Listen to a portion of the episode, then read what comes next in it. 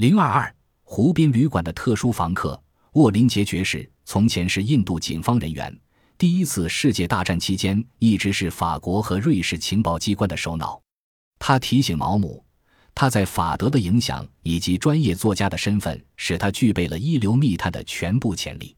当毛姆从惊愕中恢复过来后，沃林杰给了他一份工作，要求他以写书做掩护，住到一个中立国家去。毛姆对此很感兴趣，因为那将是一种很有意思的秘密生活，可以为将来著书提供素材。不久，沃林杰通知毛姆，他被派往瑞士顶替一名患神经衰弱症的间谍，不日就要动身。在毛姆等待启程之际，心乱如麻的西利告诉他，亨利·威尔康准备同他离婚，毛姆被指定为共同被告。毛姆闻言不由心惊胆战。以往害怕公开出丑的恐惧都涌上了心头。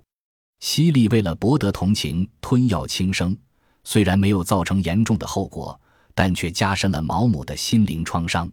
毛姆把他越积越多的法律问题交给高级律师乔治·刘易斯爵士处理。乔治爵士劝他别傻乎平地娶西利，还是给他两三万英镑了结此事。这笔巨款，毛姆还负担得起。但毛姆拒绝了爵士的建议，他当然不想娶西莉，可要是不娶她，那么女儿丽莎会怎么样呢？虽然他知道他正在无可逆转的慢慢陷入感情的陷阱，但他同时也害怕孤独。童年的凄凉遭遇依然历历在目，触目惊心。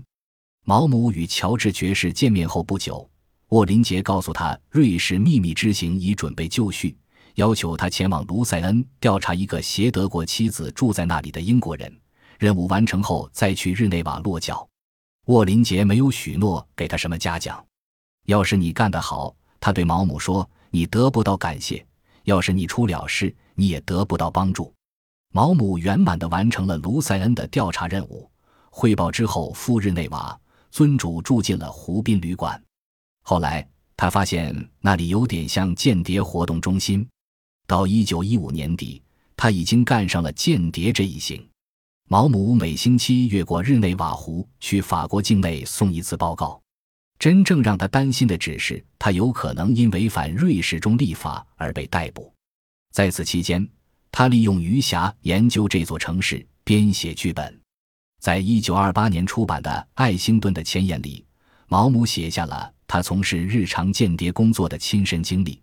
这些小说是由我塑造出来的人物贯穿起来的，所以尽管他们篇幅很长，但是经过深思熟虑的，他们取材于我的战时亲身经历。但我要让读者感到，他们不是法国人称之为报告文学的作品，而是虚构的小说。情报工作总而言之是单调乏味的，有些甚至是徒劳无益的。他所提供的素材零散而无聊。作者不得不亲自把它整理成连贯、紧张、煞有介事的小说。一九一五年十一月十三日，杰拉德·赫克斯顿在考文特花园旅馆与一个名叫约翰·林德赛的人发生了同性恋关系，以严重猥亵罪被当场逮捕。虽说赫克斯顿最终被判定无罪，但污点却洗刷不了。结案不久，他离英赴哥本哈根。一九一九年二月，他重返英国。满心希望丑闻已经淡漠，却不料被驱逐出境，禁止返回英国。毛姆决定定居法国南部，这样他可以在那里雇佣赫克斯顿当秘书。驱逐出境的理由似乎不很充足，即使罪行确凿，赫克斯顿的行为也绝对不适用这种惩罚。然而，这似乎并非是问题的关键。《毛姆传》的作者泰德·摩根在研究了内务部的资料之后，发现了一个有趣的事实：赫克斯顿是因为安全及其他理由而遭驱逐的。他可能是为比利时情报部门工作的间谍。一九一六年，毛姆为排演他的新戏《卡罗琳》返回英国。同年二月十三日，他听到了西里离婚的消息。判决结果是一项中间裁决，在离婚诉讼中。指一定期限内无人提出异议，离婚判决方可生效。亨利·威尔康正式得到了对他儿子的监护权。毛姆立即回到了日内瓦。不久，西利也来与他相聚。但他很快就厌倦了日内瓦的生活，并为毛姆的常常不归而烦恼不堪。后来他返回了英国，毛姆也如释重负。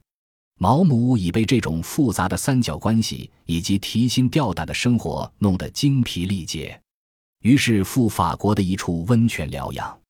到了七月，他发觉瑞士的谍报工作越来越零星，彻底失望之下，他决定辞职。沃林杰批准了毛姆的一段庸庸碌碌的间谍生涯宣告结束。至此，他已足足当了一年间谍。